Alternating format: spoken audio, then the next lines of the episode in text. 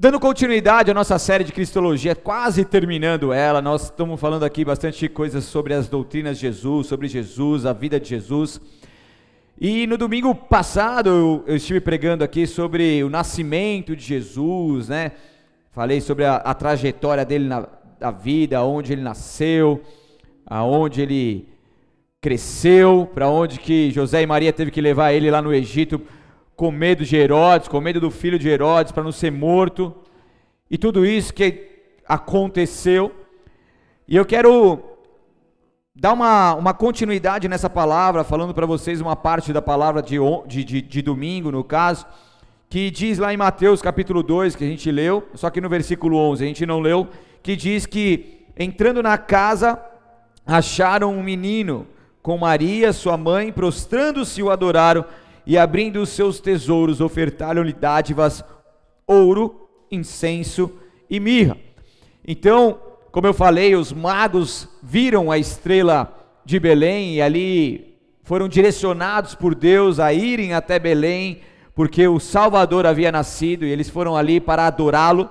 Eles foram ali também para entregar presentes para eles, né? Existe algumas pessoas que falam que eram os três reis magos, os três magos, enfim, mas na verdade não se pode falar em números de três, porque na verdade foram três presentes, mas isso com certeza, na minha concepção, eram muito mais magos que na verdade são como sábios, conselheiros, pessoas linha de frente. E eles foram instruídos por Deus para ir até lá. E ao chegarem, então, adoraram Jesus e entregaram presentes para eles. Estão comigo ou não? Eles entregaram ouro, repita comigo: ouro, incenso e mirra. O que acontece é que o incenso, ele era entregue para um sacerdote, ele representava, então o incenso representava espiritualidade na época. A mirra era entregue para um profeta, era usada para embalsamar corpos, simbolica, simbolicamente representava a imortalidade.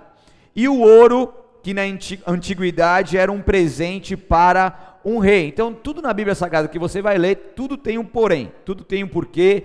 Então, a gente vai, quando a gente começa a estudar um pouco mais além, a gente fala assim: ah, incenso, mirra, ouro, legal, mas cada, cada presente tem um significado, porque eles entendiam que Jesus, sim, era o sacerdote, o profeta e o rei.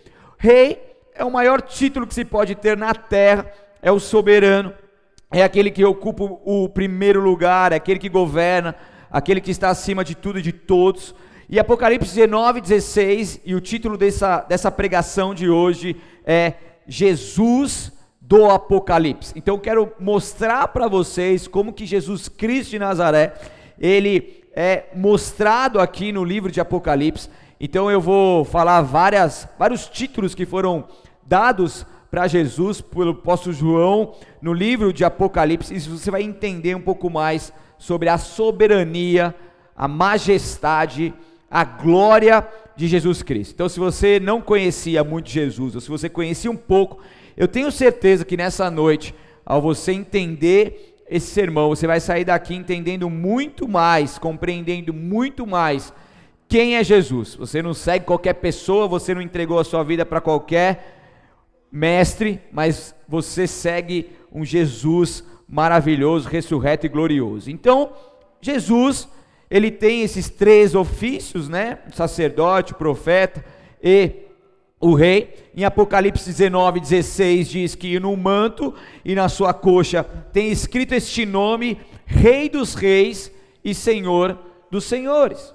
Então ele é o rei acima de todos os reis que já governaram o mundo e governam e ele é senhor acima de todo e qualquer senhor que possa existir na face da terra. Ele é um rei com R maiúsculo, tá? Então ele é um rei incomparável. Ele é acima de tudo, de todos, ou seja, ele é o todo poderoso. Ninguém pode combater o nosso rei Jesus. E ele como rei, ele reina, ele reina sobre tudo e todos, como eu disse, mas é muito importante que nós como cristãos nós possamos verdadeiramente entregar a nossa vida para Jesus, entregar os nossos corações para que Ele também possa reinar nas nossas vidas, amém? Porque Jesus, Ele é rei, isso é um ofício dele, é um atributo dele, isso ninguém tira, ninguém, ninguém contesta, mas ele, para ele ser o nosso rei, nós precisamos permitir que isso aconteça, porque Deus ele tem o livre arbítrio e através desse livre, livre a gente pode então deixar que Jesus reine ou não. Como que a gente deixa? Fazendo uma oração de entrega e todos os dias procurando ser uma pessoa que venha ser conduzida por Jesus. Aonde Jesus possa verdadeiramente reinar nos nossos corações, reinar nas nossas decisões, reinar nas nossas vidas.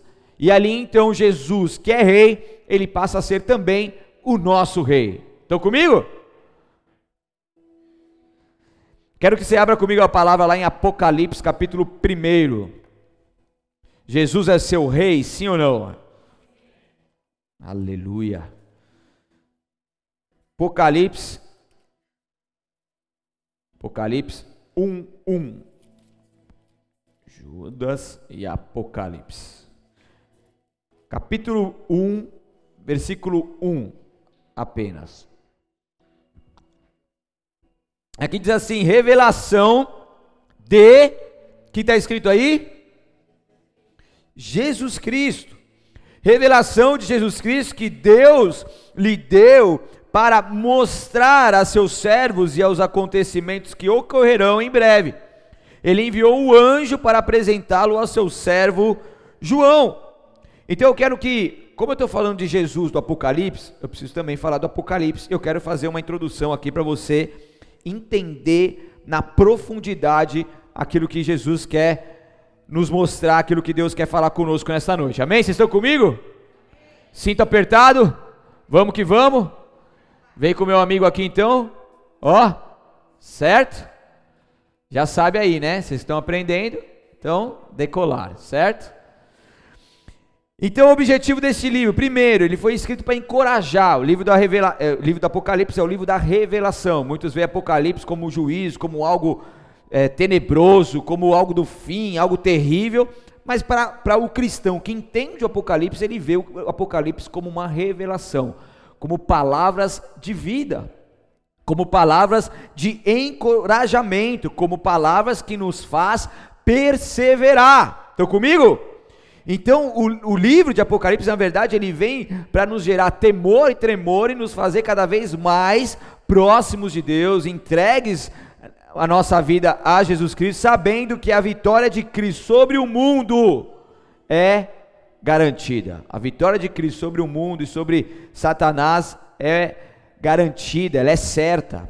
Segundo ponto aqui que o livro ele foi escrito para mostrar, olha aí como a gente está falando de, de uma Cristos, de, de uma Bíblia cristocêntrica, tá? Onde Jesus sempre está no centro de todas as coisas e logicamente que o livro de Apocalipse não é diferente. Esse livro foi escrito então para mostrar que toda a profecia se concentra em Jesus Cristo, ok? Em sua pessoa, em seu programa para o mundo. Então tudo é por Ele e para Ele. Todo o Antigo Testamento e o Novo Testamento se conecta em Jesus Cristo como centro e logicamente que Apocalipse também ele vai mostrando isso. Terceiro livro, ele procura unir todas as várias linhas da profecia bíblica e mostrar como eles convergem na segunda vinda de Cristo para governar a terra. Ok? Então o livro de Apocalipse vai apontando para a segunda vinda de Cristo, porque a primeira ele já veio, ok? Ele já morreu por nós, já ressuscitou e hoje vive ao estado do Pai, mas como ele prometeu, a sua profecia vai se cumprir, que é a volta dele para governar a terra e ter então o seu reino messiânico. Amém? Marião, tá comigo? Está entendendo tudo? Que eu estou ligado que você é estudioso da palavra. Vamos que vamos. Quarto é que o livro procura corrigir alguns problemas morais e doutrinários que tanto existiam quanto existem nas igrejas. Então lá tem as sete igrejas dos Apocalipse que faz uma, uma analogia às igrejas é, conforme as eras, e a gente vê a igreja de Laodiceia, a última igreja, muito parecida com aquilo que nós estamos vivendo nos dias de hoje. Mas tem o intuito, então, deste livro é instruir, é instruir os cristãos em coisas como salvação, profecias e a pessoa de Cristo, a nossa vida cristã. Ou seja, é uma revelação que nos leva a perseverar, é uma revelação que nos instrui a verdadeiramente sermos filhos de Deus e vivermos conforme a vontade dEle. E a glória e domínio, ou seja, a autoridade de Cristo, são sempre enfatizados ao longo do livro. Então, se você estudar sobre Jesus no Apocalipse, você vai ver que em todo momento há uma glória se manifestando a Jesus Cristo. Existe a glória e o domínio, existe uma autoridade constantemente de Jesus Cristo nesse livro. Quem tem ouvidos, aleluia.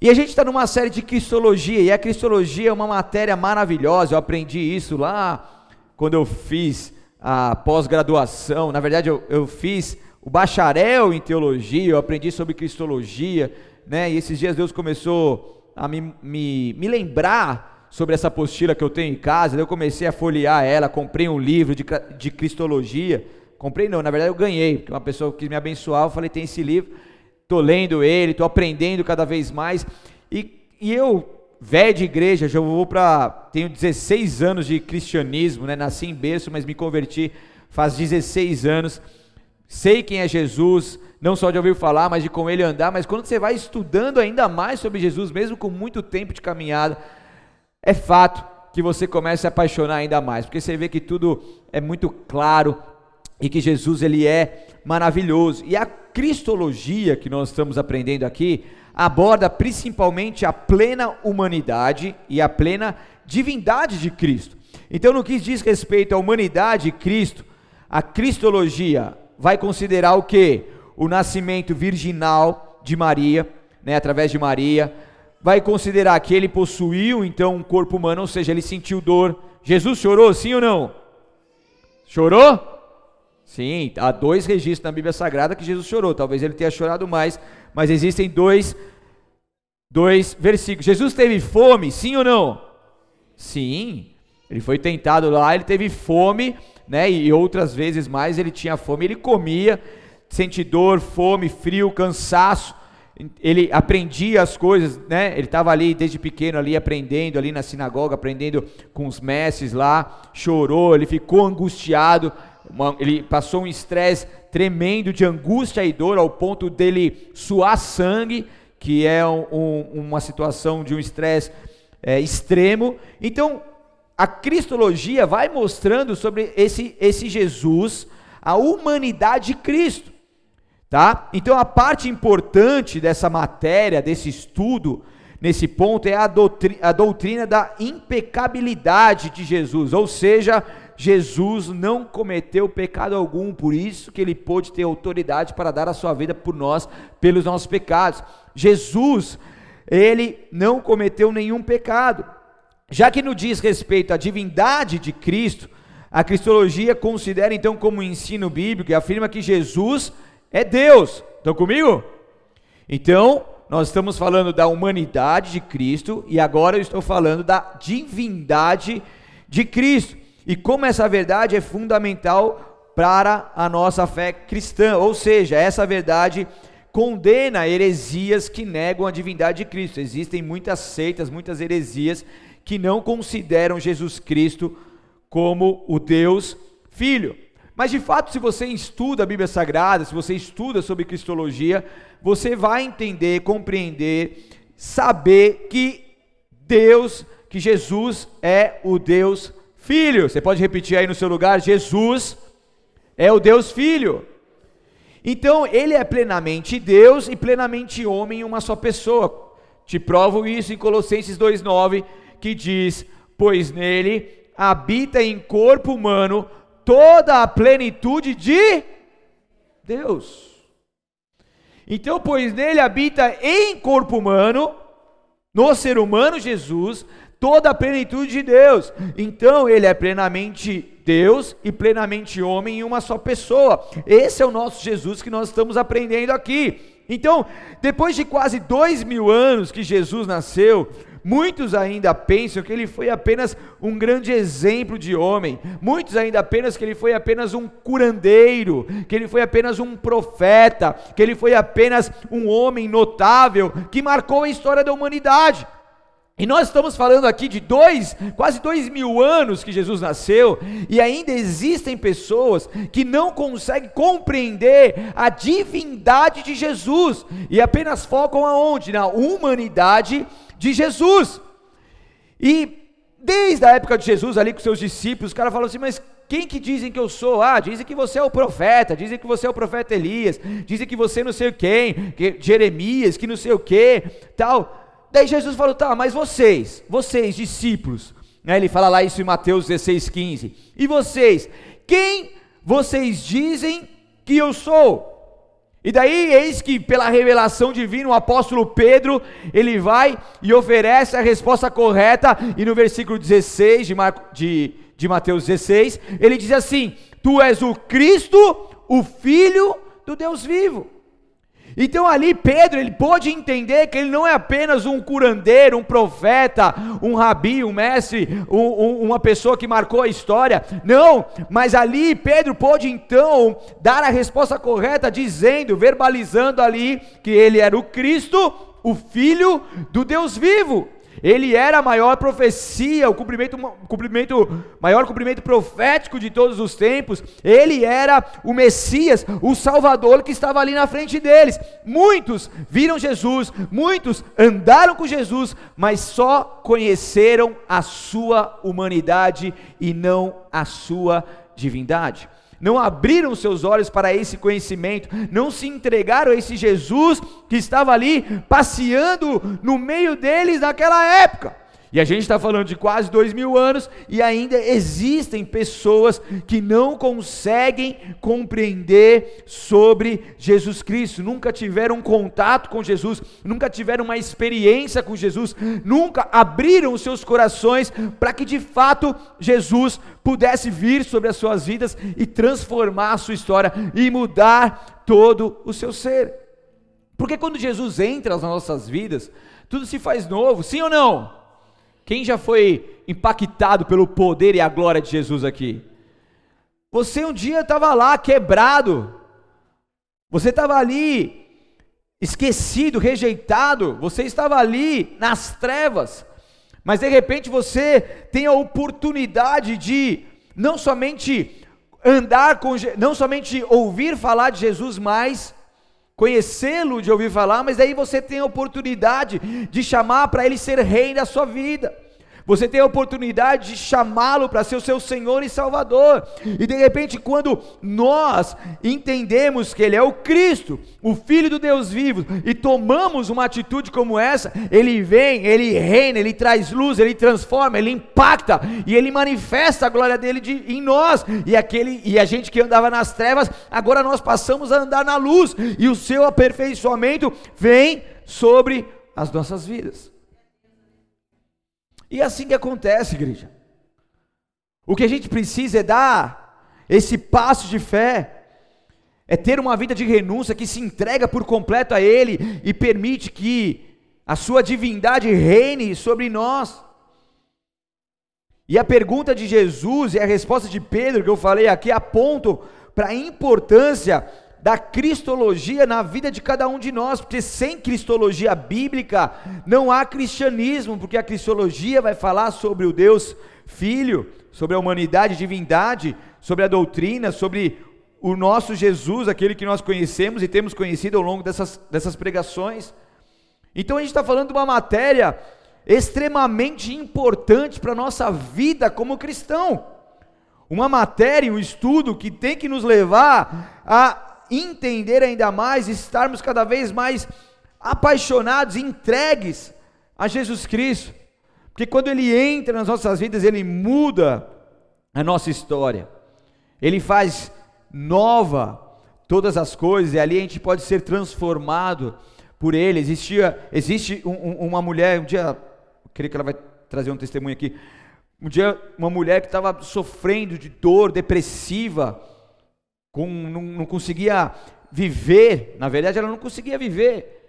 E de repente, num culto online, logo no começo da pandemia, Deus direcionou a palavra profética do altar e ela recebeu aquilo como se fosse direcionada para ela, exclusivamente para ela. Isso vem como rema. E ela recebeu aquilo de todo o coração. Ela falou assim: Meu, isso é para mim. Onde Deus estava falando que estava tirando essa pessoa da depressão, da derrota, da tristeza, e ela viu como que uma mão retirando aquela dor do seu coração. Ela estava com a vida torta, ela estava com situações difíceis, estava com problemas, mas de repente ela entendeu isso, ela viveu isso, estava depressiva, sem vida, magérrima, mas o poder de Deus alcançou, por quê? Porque ela chamou o rei para reinar. E daí o rei que é educado entrou, reinou, começou a organizar a casa, começou a direcionar, começou a abençoar, começou ali então a fazer uma obra de aperfeiçoamento. E ela simplesmente foi deixando, foi renunciando, foi deixando o poder de Deus vir. E aí então ela foi avivada por Deus, ela começou a, a tirar, ela, ela dependia de remédios para dormir, para ter uma, uma vida social, né? É, ativa, digamos assim, e, e, o Espírito Santo de Deus foi trazendo uma cura. A última vez que eu falei com ela, ela estava do remédio que ela tomava, ela estava tomando acho que um quarto só e já estava terminando o desmame e ela não ia mais depender desse remédio. Foi tocada, ela tinha um sonho de engravidar, não, não, não poderia engravidar, não tinha condições físicas e emocionais para engravidar e de repente ela hoje carrega um bebê no seu ventre porque a obra de Deus ela é completa. Você pode aplaudir o Senhor por isso? Aleluia! Quando nós entregamos as nossas vidas para esse Jesus maravilhoso, ele vem e transforma. E o Jesus que nós vemos aqui, quando Pedro ele está falando ali com Jesus, os discípulos que estavam vendo com Jesus, na verdade ele estava falando com Jesus ainda, ainda em fato de humilhação, porque Jesus era humilhado, era rejeitado. Jesus, ele foi ele foi numa, numa morto numa cruz do Calvário, ele foi açoitado. Era um Jesus ainda humilhado, que ainda as pessoas estavam humilhando.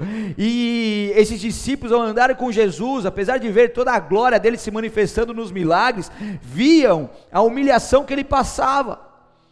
Mas Jesus Cristo, ele, ele, ele se humilhou, ele foi como ovelha muda ao matador, ele se humilhou por nós, ele se entregou por nós. E quando Jesus Cristo morre, ressu, ressu, ressurri, ressur, ressuscita, aleluia! Tchê! Olha, só para ver se vocês estão comigo. A irmã falou ressurge, a irmã. Ressurge. Ressurgiu. Ressurgiu, não, está errada. Ressurreta. Ele ressuscita. Foi o único, né? Teve mais alguém que ressuscitou dos mortos assim, pegou a chave, tem autoridade sobre a vida e a morte? Tem alguém não? Ninguém, você tem certeza? Só Jesus mesmo? E daí quando você olha Jesus do Apocalipse, você vê um Jesus glorioso, um Jesus que volta em majestade. Jesus no Novo Testamento, ele entrou num jumentinho humildemente lá, com uma multidão de umas de uns 50 gato pingado, talvez ali, aclamando ele, Osana, Osana. Põe umas folhas de palmeira aí, não é tapete vermelho, é folha de palmeira, olha que chique. Ah, o, Jesus que nasceu numa manjedoura, um lugar onde era, pra, era, era, era uma caixa de madeira colocada, que era colocada comida para os animais comerem. No lugar onde os animais ficavam, porque não tinha um quartinho de hotel disponível.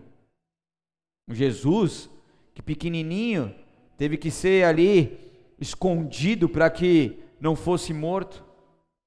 Mas ele foi, como um carpinteiro, aquele que, que, que, cuidava juntamente com as coisas do seu pai, que fazia ali a sua, a sua tinha sua marcenaria e fazia seu trabalho ali com seu pai. Simples, humilde, mas ele deu a sua vida por nós. Só que agora no Jesus do Apocalipse não vai ser mais um Jesus do jumentinho.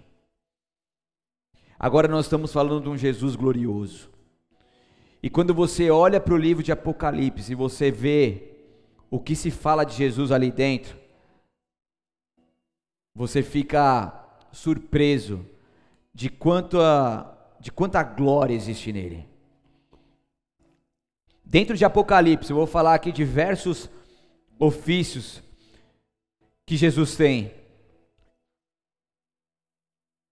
Jesus no Apocalipse 1:5 diz que ele é a testemunha fiel, o primogênito dos mortos e o regente dos reis da terra.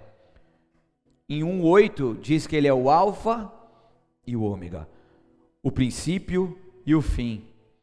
Ainda no 1:8 ele diz que quem é e quem foi e quem é o próximo, vírgula, o todo-poderoso, que tem poder sobre tudo e todos. No 1:13 diz que ele é o filho do homem, mostrando a sua a sua humanidade. Como aquele que no 1:18, como aquele que estava morto, mas agora está vivo forever. Para sempre. No 2:18 diz que ele é o filho de Deus. No 3:7 diz que como é aquele que é santo e verdadeiro. No 3,14 diz que ele é o Amém, a testemunha fiel e verdadeira, o começo da criação de Deus. Jesus sempre existiu. 5,5 diz que ele é o leão da tribo de Judá. No 6,1 diz que ele é o cordeiro no céu, com autoridade para abrir os selos, o único com autoridade para abrir os selos. No 7,17 diz que ele é o cordeiro no trono. No 11,15 diz que ele é o Messias que reinará para sempre. No 19,13 diz que ele é a palavra de Deus, é o Verbo vivo que nasceu, que veio dos céus, ele é a palavra de Deus. No 19,11 diz como o majestoso Rei dos Reis e Senhor dos Senhores, retornando em glorioso esplendor para conquistar seus inimigos. E por fim, no último capítulo 22, no verso 16, diz que ele é como a raiz e o descendente de Davi, a brilhante estrela da manhã. Diga uau! Jesus Cristo de Nazaré, em Apocalipse, ele tem a menção de todos esses atributos que ele mesmo carrega sobre si. Um Jesus que é glorioso, um Jesus que veio no jumentinho, mas voltará em glória. Um Jesus que foi rejeitado, que cuspiram na cara dele, que açoitaram, que colocaram uma coroa, não de rei, mas de espinhos.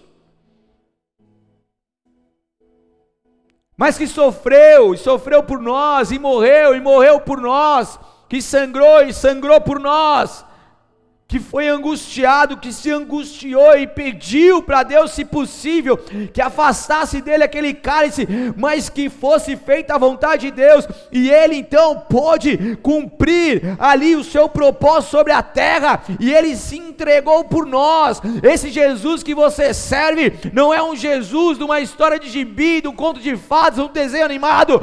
Esse Jesus é um Jesus, Deus, Filho, glorioso, poderoso, Rei dos dos reis, Senhor dos senhores, aquele que era, que é e que há de vir em glória.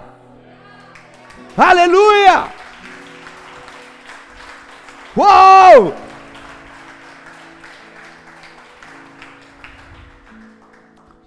Ele verdadeiramente é Deus, o Senhor. Ele é o exaltado, a destra do Pai. Ele que vai colocar os inimigos debaixo dos seus pés. Ele que vai cumprir, continuar cumprindo o teu propósito, governará desde Sião sobre toda a terra, governará no meio de seus inimigos e derrotará-los.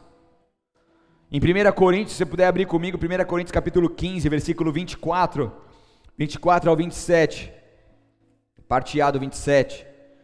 1 Coríntios 15. Estão comigo? Vamos que vamos? 15, 24. Diz assim, 1 Coríntios 15, 24: Então virá o fim, quando ele entregará o reino a Deus, o Pai, depois de ter destruído todos os governantes e autoridades e todo o poder. Pois é necessário que Cristo reine até que tenha colocado todos os seus inimigos debaixo dos seus pés. E o último inimigo a ser destruído é a morte. Pois as Escrituras dizem: Deus pôs todas as coisas sobre a autoridade dele até aí. Ele governará sobre tudo e sobre todos. A gente pode ver que o mundo parece que Deus perdeu o controle. Se você enxergar o mundo afora como que tem acontecido as coisas, você pode até pensar, poxa, mas será que, que Deus perdeu o controle? Daí você vê um sistema maligno e do anticristo sendo implantado na cara dura. Muitas pessoas não entendem, mas para quem entende é na cara dura. Coisa que você vê que são notórias coisas escancaradas. A gente, eu vi uma, tive uma, uma, uma quem está no grupo de escatologia sabe o que eu estou falando, um, uma propaganda hoje de uma de um fast food que misericórdia. É eles querendo colocar a goela abaixo aquilo que é contra os princípios de Deus. Então você vê todo um sistema sendo implantado, você vê esse vírus maldito ceifando muitas vidas e, e, e empurrando a sociedade a viver debaixo de um sistema maligno. Você vê reis governando, você vê uma elite global, você vê os G7 se, se reunindo ali, tomando decisões que vão ser implicadas no mundo afora, onde a gente vai sofrer por tudo isso, por causa daquilo que uma elite está sendo ali direcionada, que está direcionando, que está se reunindo e decidindo, e de repente você vê isso se espalhando para o mundo afora, e você fala, mas e aí? Mas eis que de repente virá o nosso Rei, o Todo-Poderoso, e nós veremos a glória dele se manifestando, e daí nós vamos ver que todo olho verá e toda língua confessará que ele é o Rei dos Reis. Não vai ter como haver dúvidas, porque algo vai ser escancarado, porque ele será o Rei sacerdote, ele derrotará os reis no dia da sua ira, ele julgará, ele governará os gentios, ele ferirá as cabeças de muitos países, ele levantará sua cabeça será exaltado sobre as nações. Em Apocalipse capítulo 11, se puder abrir, Apocalipse 11, versículo 15. Aleluia. Deus é mais, verdade seja dita. Quem tem ouvidos, ouça. Quem tem ouvidos, ouça. Apocalipse capítulo 11, versículo 15 ao 17 a palavra de Deus diz assim: O sétimo anjo tocou sua trombeta e fortes vozes gritaram no céu: O reino do mundo se tornou de nosso Senhor e de seu Cristo, e ele reinará para todo sempre. Os 24 anciãos que estavam sentados em seus tronos diante de Deus se prostraram com o rosto em terra e o adoraram, dizendo: Nós te agradecemos, Senhor Deus, o Todo-Poderoso, que és e que eras, pois agora assumiste teu grande poder e começaste a reinar. Aleluia! o reino do mundo se tornou de nosso Senhor e de seu Cristo, e ele reinará para todos sempre. A princípio pode parecer que Deus não está no controle, pode parecer que existem pessoas dominando o mundo que jaz do maligno, mas se você é de Jesus, existe salvação para você, existe esperança para você, nas asas de Deus. Esse é o maior bunker que pode existir na face da terra, é a maior proteção que você possa ter, é nos braços de Deus, é debaixo da sombra do Onipotente. Ali você descansa, ali você tem paz, ali você é cuidado, ali você está no aconchego dele e nenhum mal, nenhum mal vem sobre você, porque mil cairão ao meu lado, dez mil à minha direita, mas nós, nós de Cristo Jesus, não seremos atingidos. Aleluia! Em breve a trombeta soará anunciando a chegada do rei. Todo olho verá. Zacarias 14, versículo 3 ao 5. Diz assim: Então o Senhor sairá para lutar contra essas nações, como fez no passado. Naquele dia, seus pés estarão sobre os montes das oliveiras, a leste de Jerusalém. O monte se dividirá ao meio formando um vale muito amplo de leste a oeste. Metade do monte se deslocará para o norte, metade para o sul. Vocês fugirão pelo vale, pois ele se estenderá até Azal. Sim, vocês fugirão como fugiram do terremoto nos dias de Uzias, rei de Judá. Então o Senhor, meu Deus, virá com todos os seus santos. Os santos estarão com ele na, na volta de Jesus Cristo. Nós cremos no arrebatamento dos céus, onde o Senhor, de forma silenciosa, levará todos aqueles que são escolhidos, que são os remanescentes, que não se prostraram a Baal e a outros deuses, que não estão enraizados neste mundo, e aqueles subirão com o Senhor, e um dia estaremos lá com Ele, e depois que haver o término da tribulação, eis que Jesus vem em glória, eis que Jesus vem, todo olho verá e ele vem para rachar, ele vem para destruir aquilo que, que, aqueles que não se renderam a ele, e ali ele virá sobre o monte das oliveiras, rachando no meio, e todo olho verá a glória do Senhor. Ele veio nascer uma manjedoura, ele entrou em Jerusalém num jumentinho, ele teve uma vida bem humilde simples, foi um carpinteiro, mas a volta dele será em glória. Esse é o Jesus do Apocalipse que nós cremos, que nós temos em nosso corações, que reine em nossas vidas e reinará para todos sempre. Esse é o Jesus glorioso, a Ele a honra, a glória e todo louvor. Aleluia! Uh!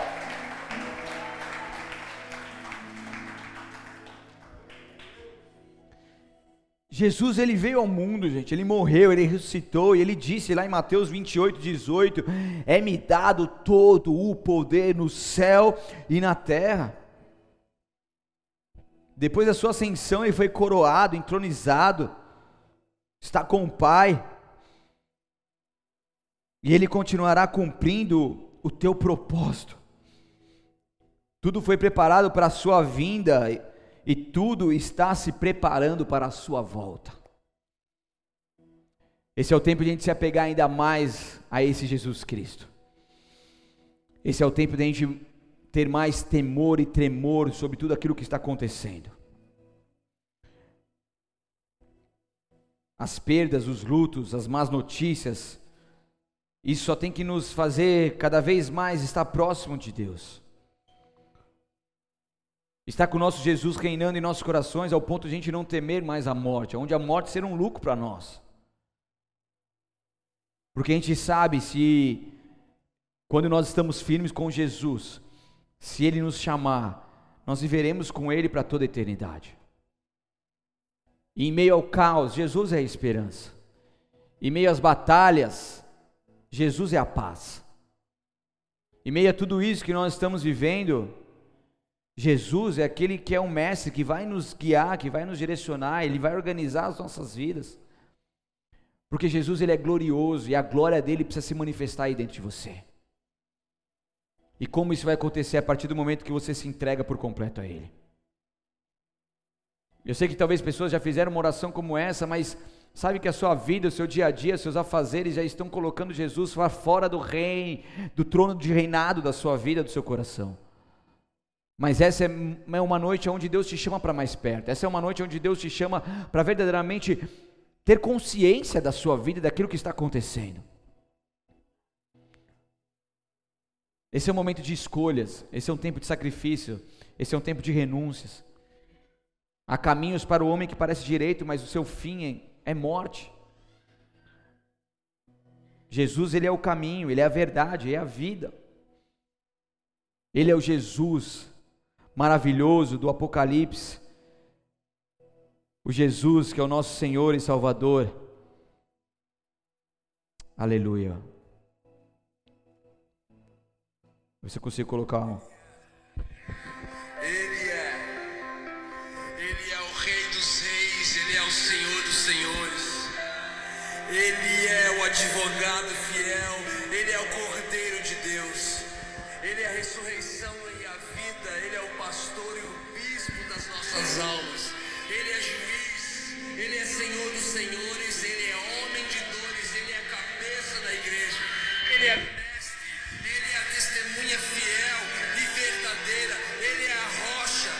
Ele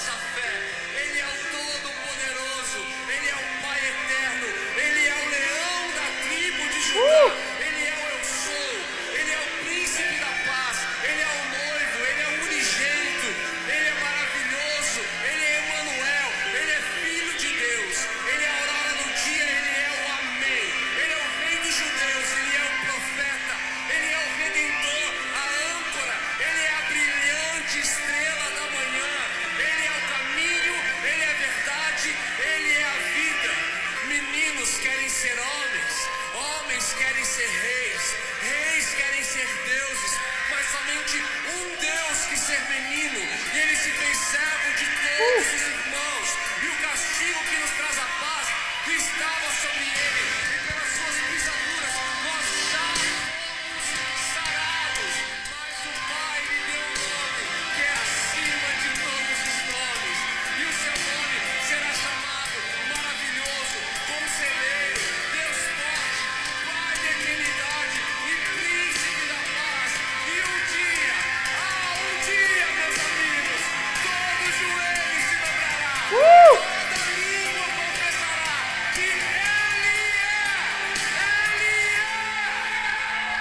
Ele é, aplauda bem forte a Ele, aleluia.